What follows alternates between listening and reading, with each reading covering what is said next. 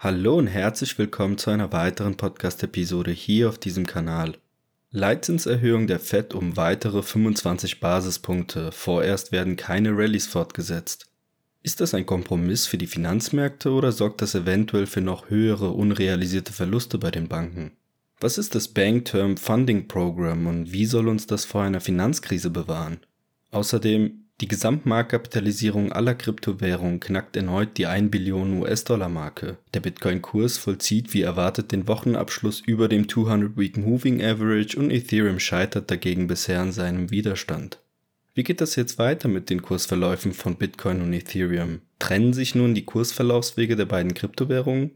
All das in der heutigen Episode, drum lasst uns gleich in das Thema reinstarten und uns einen detaillierten Überblick über die aktuelle Situation verschaffen.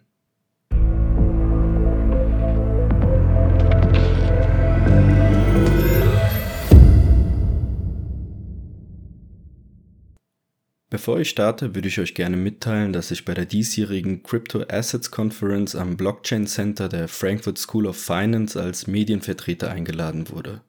Terminiert ist das europaweit enorm prominente Event zwischen dem 29. und 30. März, an dem neben Professor Dr. Philipp Sandner, dem Gründer des Blockchain Centers der Frankfurt School of Finance und ehemals einem der Top 30 Ökonomen Deutschlands im Ranking der FAZ, zahlreiche Gäste, Sponsoren und Sprecher aus aller Welt wie Patrick Hansen, Director EU Strategy and Policy bei Circle, Matthew McDermott, Global Head of Digital Assets bei Goldman Sachs, Dr. Uli Spankowski, CDO der Stuttgarter Börse, Christoph Kreiterling von der BaFin und hochrangige Vertreter von Firmen wie JP Morgan, KPMG, PwC, Deloitte, Union Investment und Bitpanda der Veranstaltung beiwohnen werden. Ich hoffe, die nicht genannten Gäste nehmen es mir nicht übel, aber die Liste ist echt lang.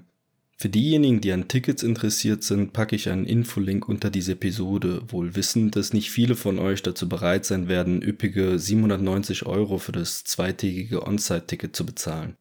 Die digitale Teilnahme an dem Event kostet dagegen gerade einmal 50 Euro, wobei die Zuhörer unseres Podcasts über den unter dieser Episode stehenden Link kostenfrei digital teilnehmen können werden.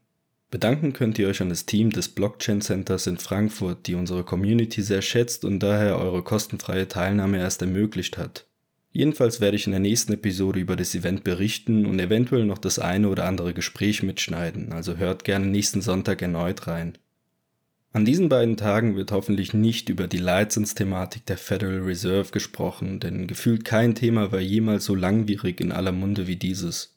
Am vergangenen Mittwoch wurde der Leitzins von der US-Notenbank um weitere 25 Basispunkte angehoben, womit nun die psychologisch enorm relevante 5%-Marke geknackt wurde. Doch was heißt das nun für die derzeit drohende Bankenkrise?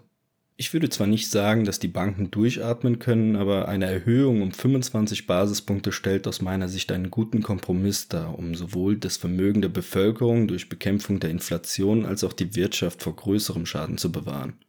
Angesichts der Tatsache, dass vor dem Kollaps der Silicon Valley Bank die Mehrheit der Marktakteure von einer Leitzinserhöhung um 50 Basispunkte ausging, war unsere Vermutung, dass die Fed kalte Füße bekommen könnte, genau richtig. Was macht die Fed nun, um die Bankenkrise zu bremsen? Da kommen wir nun endlich zu einem spannenden Thema, denn die Fed rief vor einigen Tagen das sogenannte Bank Term Funding Program ins Leben. Dieses soll den Banken, die wie die SVB auch massive unrealisierte Verluste in der Bilanz aufweisen, ermöglichen, einfacher an weitere Kredite mit einer Laufzeit von bis zu zwölf Monaten zu kommen.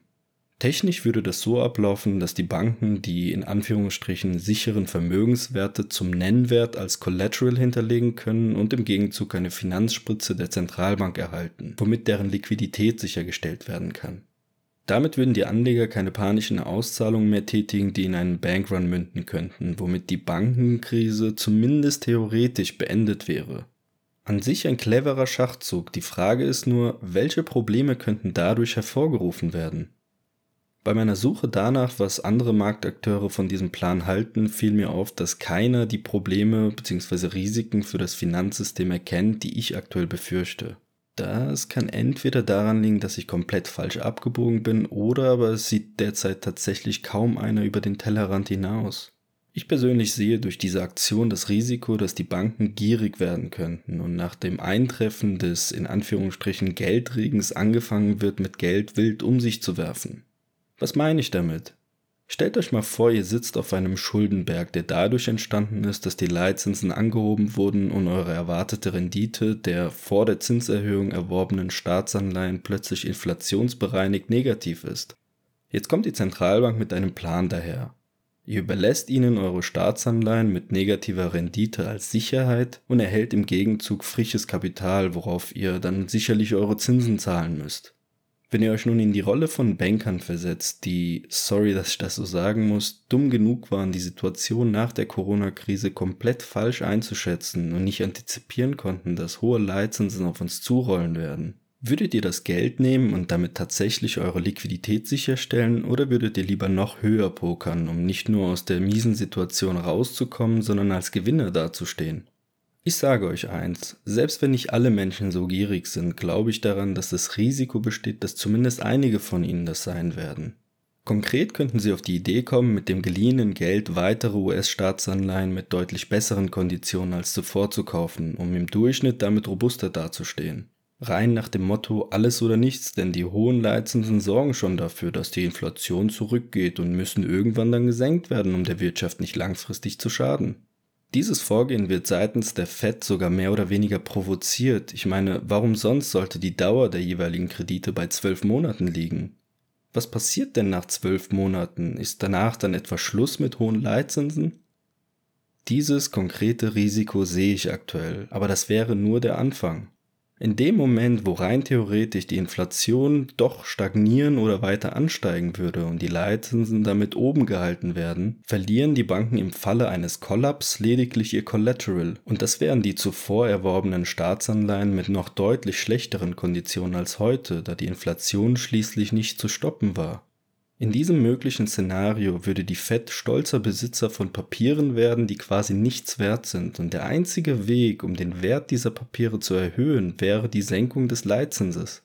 Puh, zugegeben, wenn das eben beschriebene Manöver, auch das ist nur ein Was wäre wenn Szenario, von den Banken im Vorfeld so geplant wäre, um so eine rapide Senkung des Leitzinses zu forcieren, dann sage ich Hut ab. Ein genialer Schachzug, um die Zentralbanken in die Knie zu zwingen und durch die daraufhin sinkenden Leitzinsen von ungeheuren Renditen an der Börse zu profitieren.